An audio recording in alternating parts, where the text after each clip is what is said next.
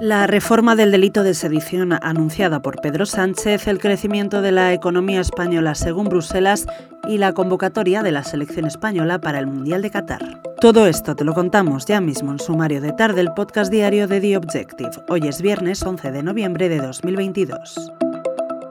Tal y como anunció este jueves el presidente del Gobierno, Pedro Sánchez, el Ejecutivo ha presentado este viernes en el Congreso de los Diputados su propuesta para rebajar el actual delito de sedición. Han sido Pachi López y Jaume Asens, portavoces del PSOE y de Unidas Podemos en la Cámara Baja, respectivamente los encargados de presentar el documento en el que, entre otras cosas, se prevé que la pena de cárcel mm, por sedición se rebaje a una condena de entre 3 a 5 años. La condena máxima actual es de 15 años.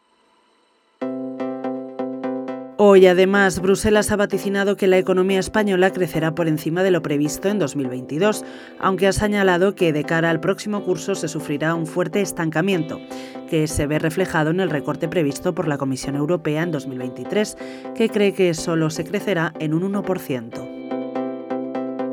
Para terminar, hoy el seleccionador nacional de fútbol masculino, Luis Enrique, ha compartido la lista de convocados para el próximo Mundial de Qatar. La selección incluye varias sorpresas como las de Hugo Guillamón y Nico Williams. El asturiano ha compartido una lista parecida a la anterior y ha apostado por la continuidad del bloque con el que ha venido preparando la competición. Para ello ha decidido llevarse a los 26 jugadores posibles para la competición.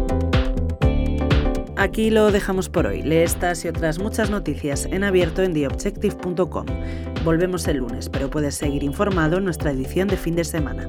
Hasta el lunes.